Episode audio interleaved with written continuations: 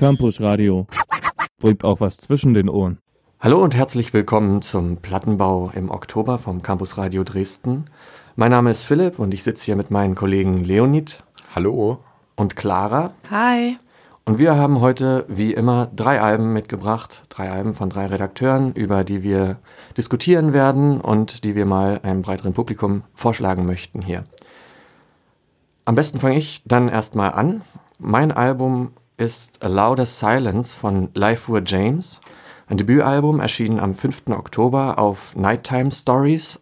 Nighttime Stories ist, kommt aus, ist aus Großbritannien und ist eine Labelgruppe, die auch unter anderem künstlerkuratierte Compilations unter dem Namen Late Night Tales veröffentlicht, an denen unter anderem Bonobo, Nils Frahm, Bad Bad Not Good, Trente Möller und diverse andere hochkarätige oder namhafte Künstler teilgenommen haben.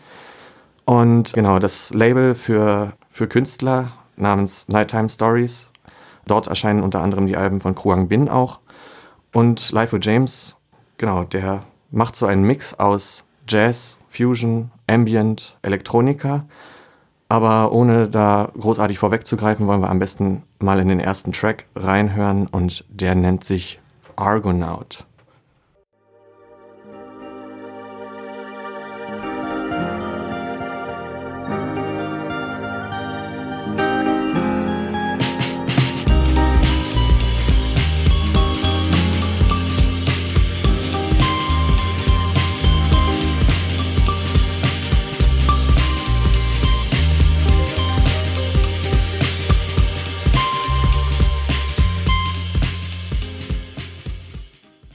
Das war Argonaut von Lifewear James, einem Multiinstrumentalisten aus London, der jetzt am 5. Oktober über Nighttime Stories sein Debütalbum veröffentlicht hat. Und bisher er, hat er die Aufmerksamkeit von diversen Radiosendern im britischen Bereich erregt, unter anderem Worldwide FM und BBC Radio 6, die seine ersten beiden Single-Auskopplungen Red Sea und Time, die auch auf diesem Album A Louder Silence zu finden sind, Airplay bedacht haben, Interviews geführt haben mit ihm und eben gespannt und heiß darauf waren, wann denn das Album herauskommt.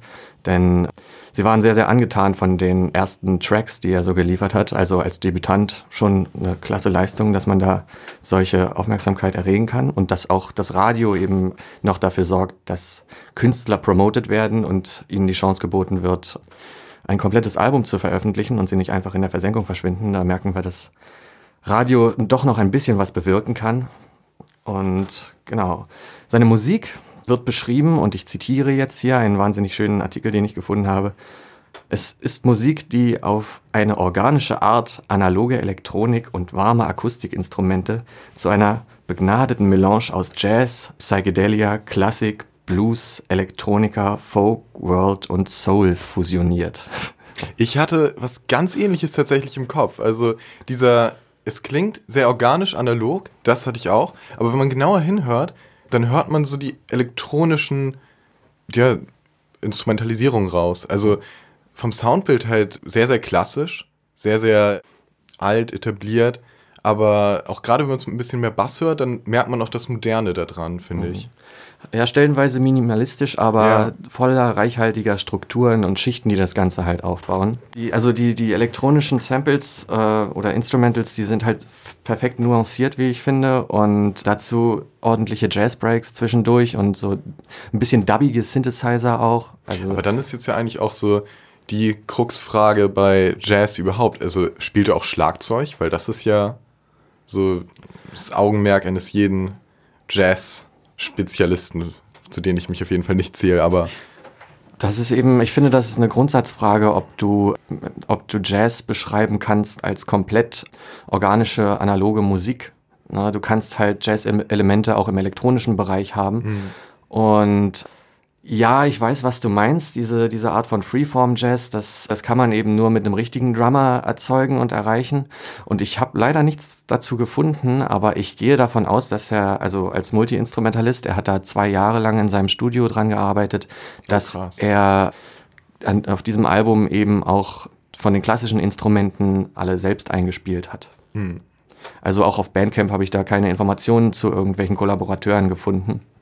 Das ist alles fleißige, langwierige Handarbeit gewesen. Aber hast du, äh, also er spielt ja bestimmt auch live. Wie bringt er es überhaupt auf die Bühne? Also dann alleine oder mit mehreren? Kann ich dir, kann ich dir nicht genau sagen, denn er hat noch nicht viele Live-Shows gespielt. Die ersten Live-Termine sind jetzt nach Veröffentlichung seines Albums gekommen. Hm. Und wir, Moment, am 17. Oktober war es genau. Am 17. Oktober war das Record Release Live Session Party Dingeling, was dann in London stattgefunden hat. Und das war sozusagen seine erste Bewährungsprobe als Live-Musiker. Aber äh, da wird er sich natürlich eine Backing-Band geholt haben. Ja. Ne? Und ja, da wird man halt sehen in Zukunft, weil es ja alles ganz frisch noch, ob er denn das Zeug dazu hat, auch live aufzutreten, weil darüber muss man sich ja letztendlich dann am Ende finanzieren, ne? auch größtenteils. Ja, genau, ich finde diese, diese jazzigen Percussion-Elemente so, so schön daran und es hat tatsächlich auch Lyrics stellenweise, also er singt auch, aber sehr, sehr akzentuiert, also er hat eine sehr, sehr schöne Soul-Stimme. Aber er singt eben nicht oft und die Texte sind sehr, sehr minimal minimalistisch und klein gehalten.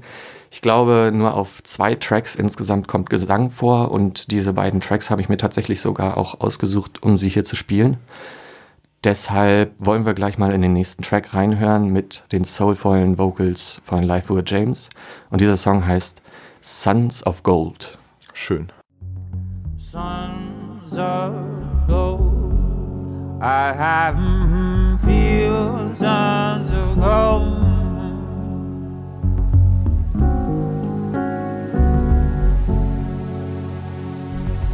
Keep my money running, I told you. You lovers gonna save me from hate.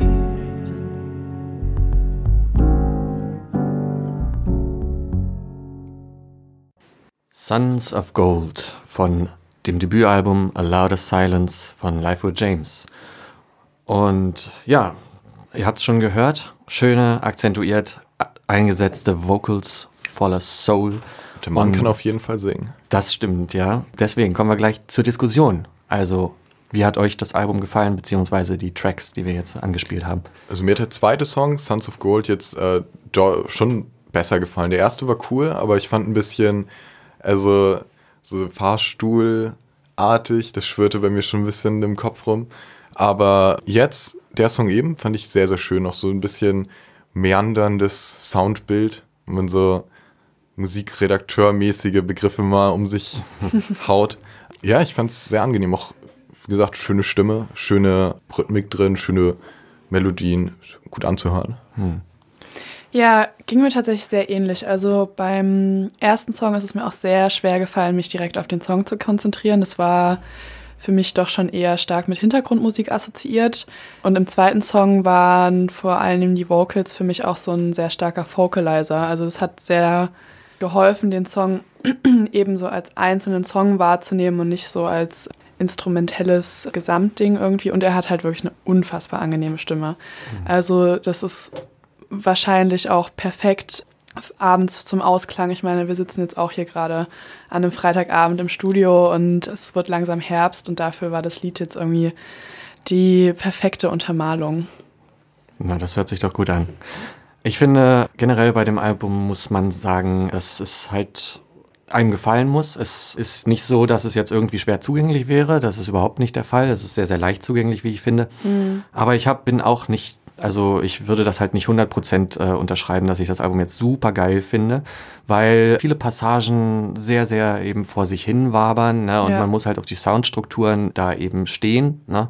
Oder man lässt es halt einfach im Hintergrund rumplätschern und dafür ist es auch gut. Aber es ist jetzt nicht so gewesen, dass ich jetzt denke, oh, das hat mich jetzt komplett weggefetzt. Ne? Es gibt andere Beispiele aus, aus diesem Jazz, aus diesem Fusion-Jazz-Bereich oder Soul-Bereich, die mir halt da ein bisschen mehr zusagen. Das Problem fand ich bei diesem Album war für mich, äh, was halt ein kleineres Problem ist, weil es halt soundtechnisch extrem gut gemacht ist, dass es vielleicht ein bisschen ja, überstreckenweise äh, dann untergegangen ist im Hintergrund. Ne? Ich habe mir das Album angehört und konnte dann einen Song vom anderen nicht mehr großartig unterscheiden, weil, weil die flächigen Strukturen eben sehr, sehr ausufernd waren.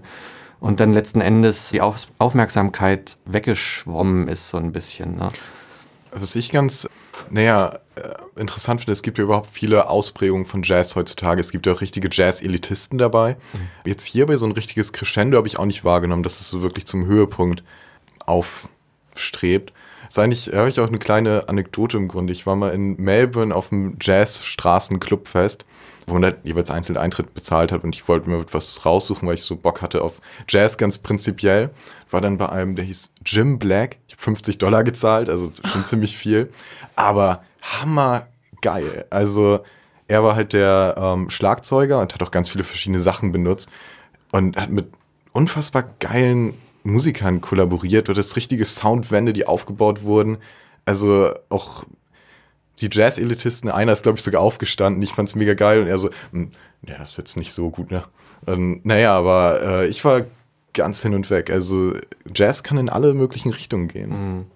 Ja, und Musik ist halt immer Geschmackssache, ne? Also ja. ähm, hier ist es eben so, dass die, dass das halt ähm, minimalistisch gehalten ist, ne? Keine großen, also eher flächige Strukturen als, als, als ein ständiges Auf und Ab der, mhm des Rhythmus. Ne? Der Rhythmus ist halt eher gleichbleibend, als äh, dass er sich da irgendwie in Höhen, Tiefen verankert. Ne? Wenn dann keine weiteren Kommentare zu erwarten sind, dann gehen wir über zum letzten Song von Life with James und gehen danach weiter zu Leonids Album. Da dürft ihr auch gespannt sein, was er uns mitgebracht hat. Aber zunächst von Life with James, Mama Don't Tell. My mama don't tell me I'm the same.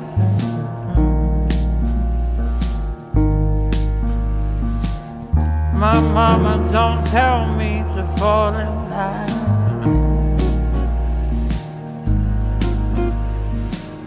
My mama don't tell me to wait, it's fine. Ja, das war mein Album, Life with James, A Louder Silence. Ich glaube, man sollte sich das merken. Es ist erst sein erstes Album und ich hoffe, dass das so viel Resonanz weckt, dass eventuell noch mehr davon erscheinen wird in den nächsten Jahren. Und ohne weitere Umschweife möchte ich dann übergeben an Leonid. Erzähl mal, was hast du uns mitgebracht? Ich habe ein Album mitgebracht von dem kalifornischen Projekt Author and Punisher. Wird wahrscheinlich wenig Leuten was sagen, obwohl auch schon das achte Album jetzt mit Beastland erschienen ist am 5. Oktober. Es ist bei Relapse Records rausgekommen, also metal-affineren Zuhörern wird das was sagen. Es ist ja ein relativ straightes Death- und Thrash-Metal-Label eigentlich, aber es sind auch immer mal wieder sehr experimentelle Sachen dabei. Also zum Beispiel The Dillinger Escape Plan waren da auch, bis sie sich aufgelöst haben. Ihr werdet das gleich hören. Es ist, ähm, das Album hat sehr, sehr schnell meine Aufmerksamkeit ergriffen, weil es ein originaler Sound ist. Tristan Schoen, der Mann dahinter, hat Maschinenbauingenieurwesen studiert und den Großteil der Instrumente, ich glaube alles abgesehen von dem Keyboard, selbst konstruiert und gebaut, um einen ganz bestimmten Sound hinzukriegen. Ich denke, wir spielen jetzt erstmal den ersten Song, Nihil Strength. Not enough.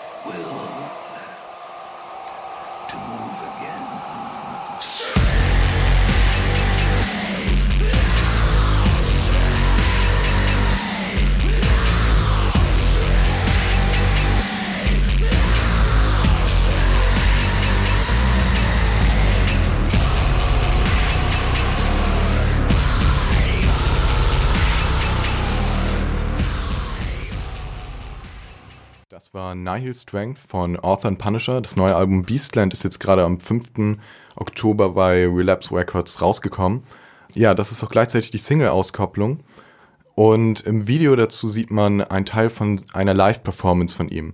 Ich habe eben schon erwähnt, dass er verschiedene naja, Instrumente selbst entworfen hat. Darunter zum Beispiel eine Maske fürs Gesicht und für den Kehlkopf wo ein Mikrofon ganz, ganz nah am Kehlkopf ist und die Vibration aufnimmt und das umsetzt, sodass er dafür gar keine Hände zum Beispiel braucht. Oder auch ein auf Schienen laufendes, naja, kann man kaum sagen, wie ein, wie ein Hammer, den er nach vorne und nach hinten schiebt, mit dem er diesen harten, krassen Bass erzeugt. Oder der, den Drum-Effekt im Grunde. Und er hat das alles gemacht, damit er auf der Bühne das komplett alleine machen kann. Und es sieht sehr, sehr faszinierend aus. Also ich würde jedem, der vielleicht ein bisschen gecatcht ist vom Soundbild, mal raten, sich äh, davon auf YouTube eine Live-Performance anzusehen. Also es ist Wahnsinn, da was für Maschinen der da versteckt ist und wie er das Ganze das ganze Soundbild einfach komplett alleine aufzieht. Ja, ein sehr, sehr spannendes Projekt. Was habt ihr von dem Song gehalten? Also ich finde erstmal krass, dass, dass er sozusagen eine Iron-Man-Band ist. Also allein schon der Name Arthur und Punisher, da denkst du, sind mindestens zwei Leute beteiligt. Ne? Ja, ist, Aber ja. äh, er ist halt, okay, wenn du sagst, er ist alleine, dann finde ich das schon ziemlich krass und respektabel, äh, dass er diesen, diesen DIY-Charakter auch in, in seine Produktion mit einzieht.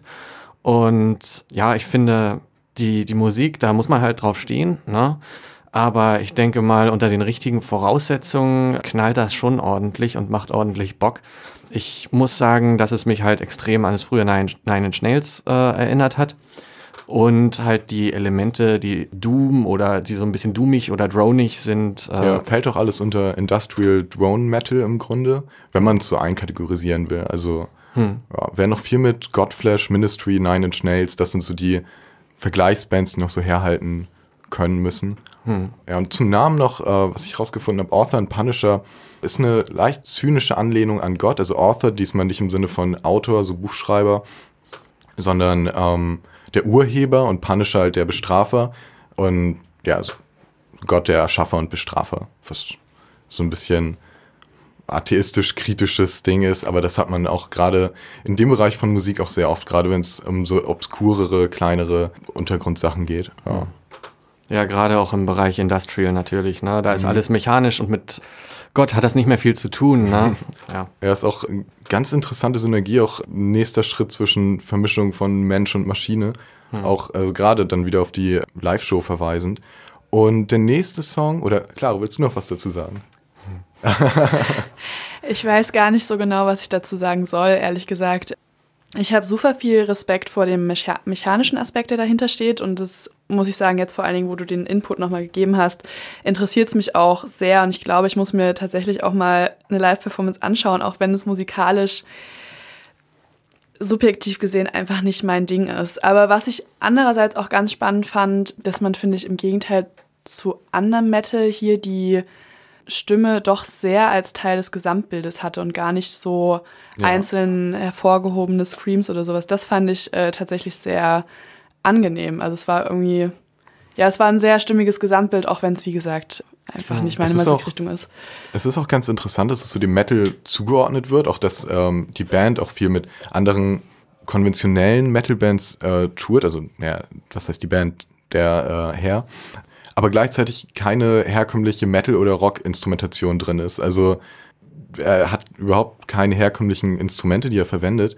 Und äh, es ist aber trotzdem dieser sehr typisch metalartige, dystopische, fette Sound auch. Also obwohl es eben eigentlich nicht nah dran ist, aber es geht halt in dieselbe Stimmungsrichtung, finde ich. Auf jeden Fall, wo wir eben schon hier bei der Namensherkunft Author und Punisher, dem biblischen waren, das nächste ist, denke ich, auch biblische Referenz in Richtung Nazarene. Hier ist der zweite Song vom Album Beastland.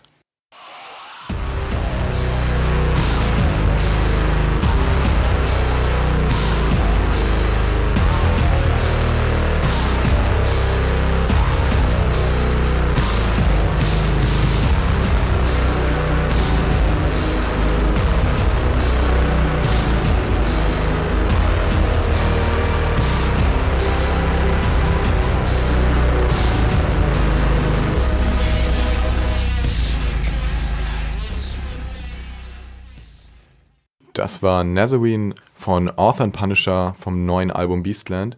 Ja, nochmal ein etwas anderer Song als, den, äh, erste, den wir gehört haben. Also ein bisschen melodischer, ein bisschen dichter. Was ich sagen muss beim ganzen Album, es zieht sich dieser, wie ich finde, sehr geile, harte Drum-Sound ziemlich eintönig über die ganze Länge von etwa 40 Minuten durch die Tracklist. Also es ist ein, wenn man es positiv sagen will, homogenes Soundbild. Aber ich denke, wobei es bei der Band geht, ist auch überhaupt die Klanggewalt, überhaupt der originelle Sound. Und strukturmäßig ist das natürlich alles relativ einfach, ein bisschen repetitiv. Ja, aber wenn man das zu schätzen weiß, finde ich sehr, sehr faszinierende, coole Musik. Also ich finde, äh, man muss auch dazu sagen, dass halt eigentlich, also soweit ich das gehört habe, das ganze Album über oder jeden einzelnen Song ist richtig Alarm die ganze Zeit. Ja. Ne? Es gibt halt wenige Atempausen und das ist natürlich auch so gewollt, ne? dass es äh, eben äh, dieser industrielle Sound, dass er einen halt, weiß ich nicht, auf eine gute Art und Weise fertig macht, sagen wir mal. Ja. Ne? Die, die, der Gesang jetzt bei dem Song Nazarene hat mich so ein bisschen in die 90er Jahre, muss ich sagen, zurückversetzt, wie ihn damals halt die, äh, die Metal-Bands mit diesem Melodic Metal-Aspekt immer so genutzt haben. Weißt du, diese, diese Sachen, dass dann halt immer dieser, dieser smoothe, sanfte Gesang im völligen Kontrast stand zu dem, zu dem kratzigen, fast schon dystopischen Sound, der dann dahinter dazu gesponnen wurde. Ich finde auch, also die Epik des Gesangs bei ihm, das lehnt sich schon an die Zeiten an. Er ist auch nicht so ein krasser Sänger wie Leifer James, also es sind auch ganz andere Arten. Also ja, ich denke, er macht das einfach, weil er es noch machen kann, weil er mit seiner Stimme auch noch was zum Soundbild dazugeben kann. Und ich finde, er macht es auch gut und für jetzt die Art von Instrumentation ist es auch zweckmäßig, finde ich. Gerade eben so dieses leicht disharmonisch Schiefe, das bildet eine sehr gute Symbiose zum harten Soundbild, finde ich. Und passt in dem Fall gerade auch sehr, sehr gut. Ja. Sehr schön gesagt, finde ich. Ach, Ja. Kann man so zusammenfassen. Naja, bis dahin jetzt der letzte Song mit dem sehr schön positiven, wundervollen Namen Night Terror von dem Album Beastland.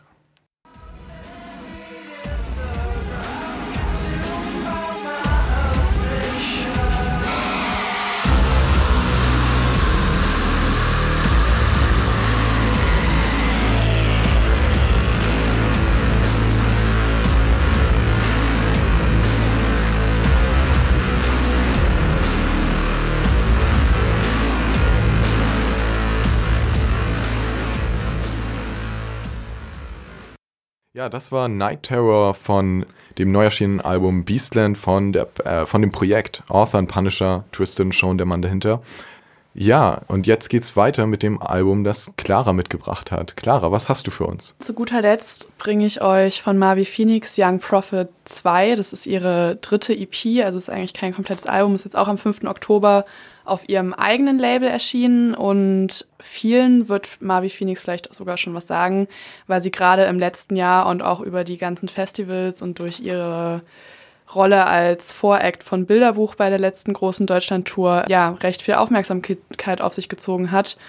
Und das nicht zuletzt natürlich durch die mediale Aufmerksamkeit, sondern auch durch ihre recht eigenwillige Mischung aus Hip-Hop, Trap, Pop mit sehr stark elektronischen Elementen oft auch und noch einigen anderen Einflüssen, also tatsächlich auch Tribal und Dancehall an einigen Stellen, wie wir das jetzt direkt auch schon im ersten Track Bite hören werden.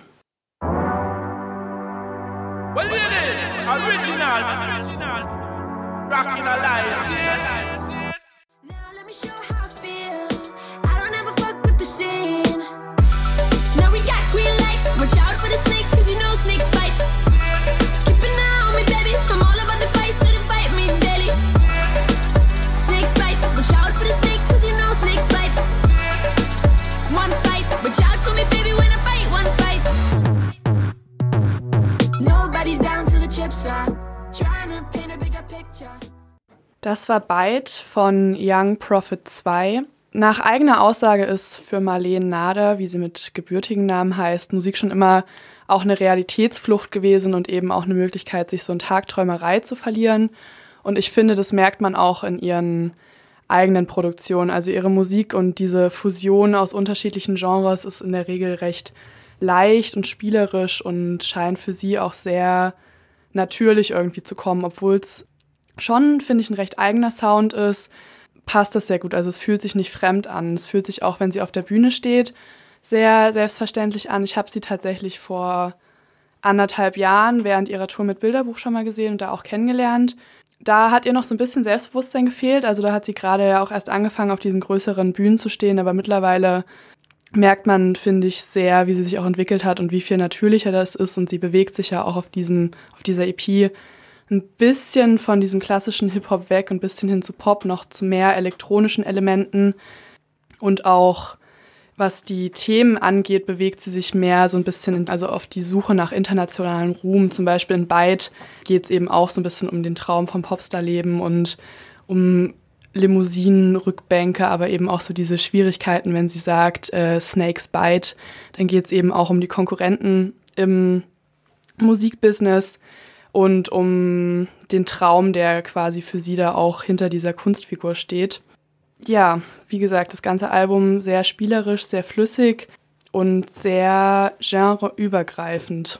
Und tanzbar vor allen Dingen. Und tanzbar, das stimmt. Tatsächlich, Ja. muss man ja wirklich mal zugestehen. Und dass sie dem Ruhm so ein paar Schritte näher kommt, dass die, ihre Musik auch tatsächlich gut angenommen wird, halt, habe ich auch gemerkt, als ich sie vor drei Wochen bei so einer gebührenfinanzierten Sendung von dem querulanten Jan Böhmermann gesehen habe.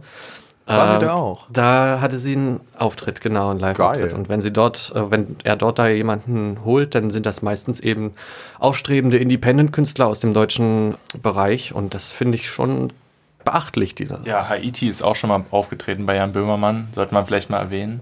Also, falls man. Falls man irgendwelche Vergleiche hier ziehen möchte zwischen Mavi Phoenix und Haiti, ich weiß nicht, ob wir das möchten, aber äh, wenn wir schon mal dabei sind, derjenige, der gerade gesprochen hat, ist unser live zugeschalteter und jetzt im Studio befindlicher ähm, Chefredakteur für äh, Trap und äh, Pop-Belange, das ist der Arthur. Herzlich willkommen.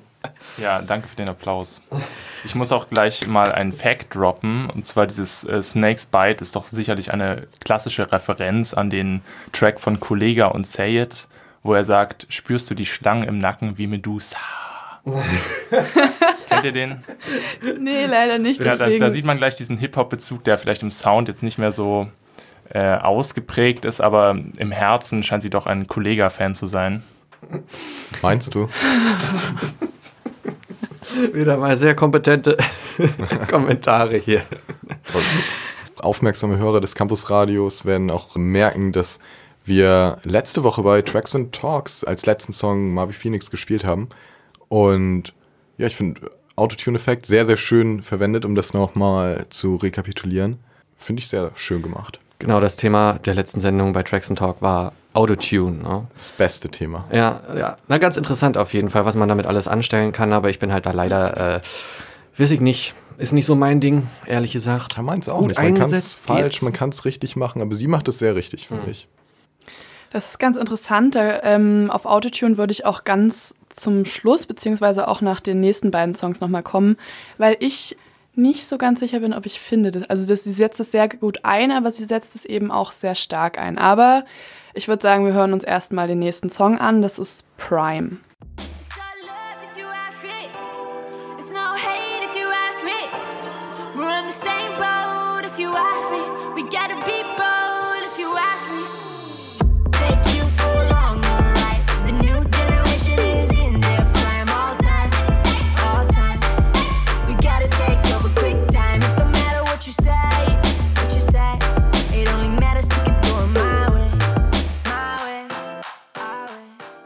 Das war Prime von Young Prophet 2. Hier hatten wir zum Beispiel auch einige Ska-Einflüsse und man merkt eben auf der ganzen EP, dass Marvi Phoenix auch einen riesigen unterschiedlichen Einfluss an Musik hat. Also sie hat schon während der Schulzeit nach eigener Aussage einen recht breit aufgestellten Musikgeschmack von Snoop Dogg über Daft Punk bis hin zu den Jonas Brothers oder Nelly Furtado.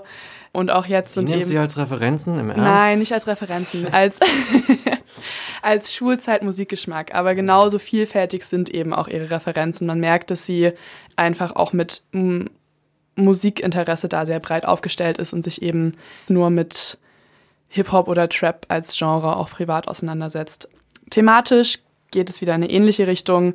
Sie beschreibt eben, dass ihre Generation da gerade in der Primetime ist und das jetzt auch nutzen muss. Und es geht eben auch wieder so ein bisschen um den Aufstieg.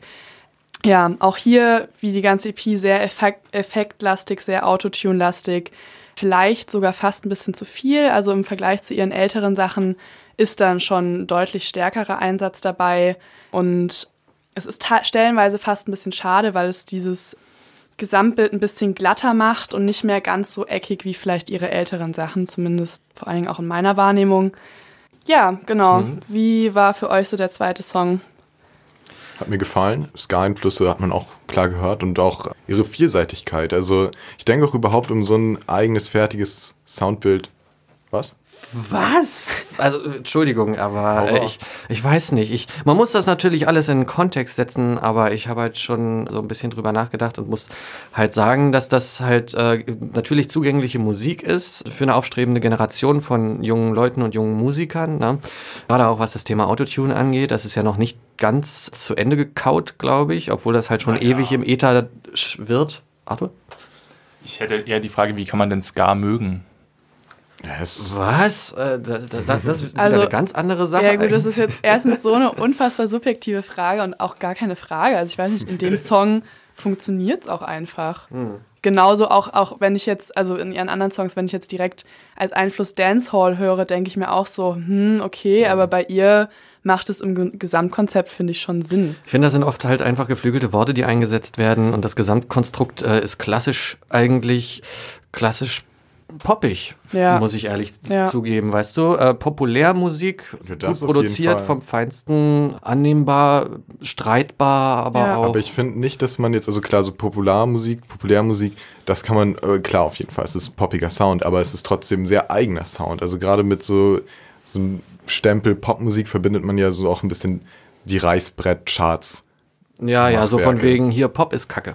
Aber Gut. das stimmt ja eigentlich nicht. Das stimmt absolut nicht. das wissen wir ja bestimmt genauso wie unsere Zuhörer auch. Ja, da ist jetzt halt einfach wieder so diese große kulturwissenschaftliche Frage, was ist denn eigentlich Populärkultur und wie definieren wir denn Populärkultur? Es ist natürlich das, was von der Masse angenommen wird, aber wenn man da jetzt davon ausgeht, dass es was ist, was für die Masse zugänglich ist, dann kann man hier schon durchaus auch sagen, dass das Popmusik ist, auch wenn es nicht unbedingt Chartmusik ist in dem Sinne. Ich meine, das ist ja auch im Grunde egal, wie man das alles definiert und was für Kategorien man das reinzwängen will. Es muss Aber- halt gefallen, ne? Ja, Ja, das schafft Marvel Phoenix ja auch. für mich auf jeden Fall, ja. Ich bin da noch zwiegespalten. Ich konnte es mir halt zu Hause überhaupt nicht anhören. Ich habe fast die Krise gekriegt, aber wie gesagt, im richtigen Kontext kann ich mir äh, das schon vorstellen, so wenn man zusammensitzt oder auf einer Party oder was weiß ich. Also es ist halt dynamischer als der als das, was ich sonst höre. Vielleicht ein bisschen, also mit dynamisch meine ich halt einfach ein bisschen schneller, fetziger, tanzbarer. Und ja, es ist halt immer so eine Sache bei mir, was halt diese, diese neue junge Populärmusik angeht, aber Diese Jetzt hat's Kinder mir- von heute. Jetzt, weißt du, wenn ich so in so strahlende Gesichter wie in eure sehe, wenn der Song abgespielt wird, dann kann ich dem Song oder der Künstlerin jetzt auch nicht mehr böse sein. Also gehe ich damit in d'accord. Strahlende Kinderpausbäckchen. Hier am Abend beim Campus Radio. Gut, um diese sehr subjektive Diskussion vielleicht jetzt doch mal ein bisschen auf. Eine Sache, eine Sache, ich würde gerne noch äh, den Arthur um sein Fazit. Er hat sich bestimmt diese EP schon mehr als einmal angehört und da würde ich gerne dein äh, fundiertes Fazit dazu hören. Hm, Ich finde sie ziemlich gut. Also den Track, den wir gerade gespielt haben, das war wahrscheinlich der schlechteste auf der EP, muss man sagen. Also da sollte man sich jetzt nicht abschrecken lassen. Aber insgesamt auf jeden Fall sehr vielversprechend, die Entwicklung, die sie so durchmacht. Und ja, da freut man sich auf neues Material. Vielleicht auch mal nicht als EP, aber nice. Also, neues Material warten wir wahrscheinlich in Zukunft auch von Mavi Phoenix. Noch kein Album rausgebracht, das Debüt wird heiß erwartet. Die EPs geben schon einiges her, natürlich. Aber jeder, ne, sind wir mal ehrlich, jeder will halt ein richtiges Album haben am Ende. Stimmt. Und da kann es, glaube ich, nicht mehr allzu lange dauern. Hoffentlich. Genau, wir haben ganz zum Abschluss noch einen letzten Song von ihrer EP, das ist Yellow, der ist ein bisschen langsamer und, und gesangslastiger. Und ja, mit dem verabschieden wir uns tatsächlich auch schon vom Plattenbau Oktober. Vielen Dank fürs Reinhören und bis zum nächsten Mal. Bis dann. Ciao.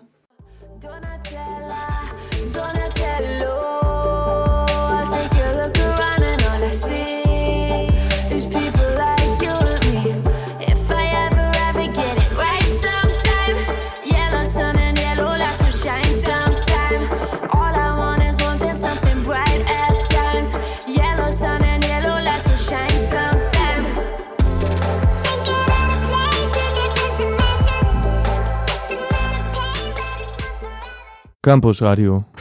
Im Netz unter www.campusradio Dresden.de